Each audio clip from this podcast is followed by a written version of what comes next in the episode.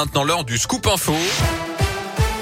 Et l'actu en Auvergne avec vous, Colin Cotte. Colin, bonjour. Bonjour Yannick, bonjour à tous. Et à la une de l'actualité, moins de 2% des enseignants font grève en ce moment d'après le décompte du ministère de l'Éducation. Ils étaient plus de 30% la semaine dernière.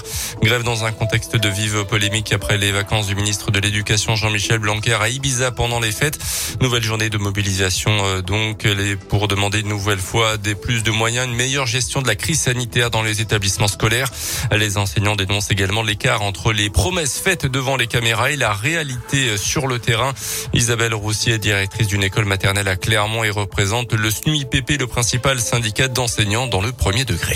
Les annonces faites jeudi dernier, pour l'instant dans les écoles concrètement il n'y a rien.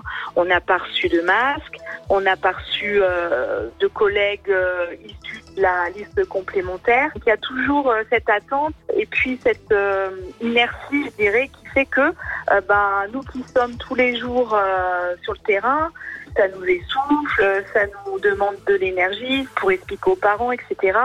Et euh, puis comme ça fait deux ans que ça dure, bah, c'est vrai que c'est long pour nous.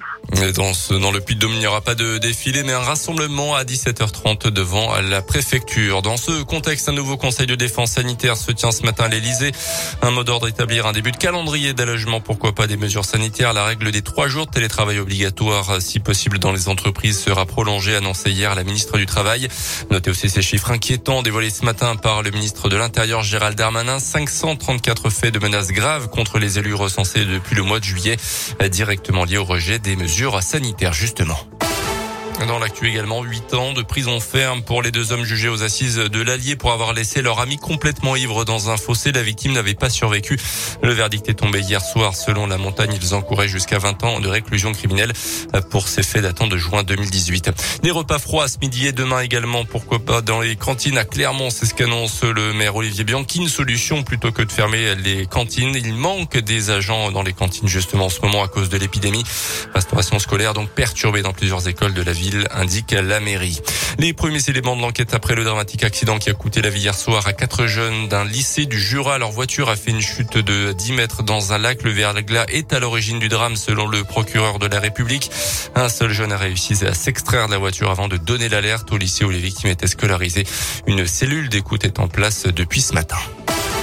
Les sports avec le foot et un mauvais résultat encore une fois pour le Clermont Foot. Défaite 2-0 hier soir contre Strasbourg à domicile. Match en retard de la 19e journée de Ligue 1. Nos Auvergnats sont 17e au classement ce matin. Reçoivent le Stade Rennais équipe en forme de ce championnat. Ce sera le week-end prochain. Et puis du hand ce soir, début du tour principal pour l'équipe de France à l'Euro 2022. Les Bleus invaincus pour l'instant affrontent les Pays-Bas à 18h.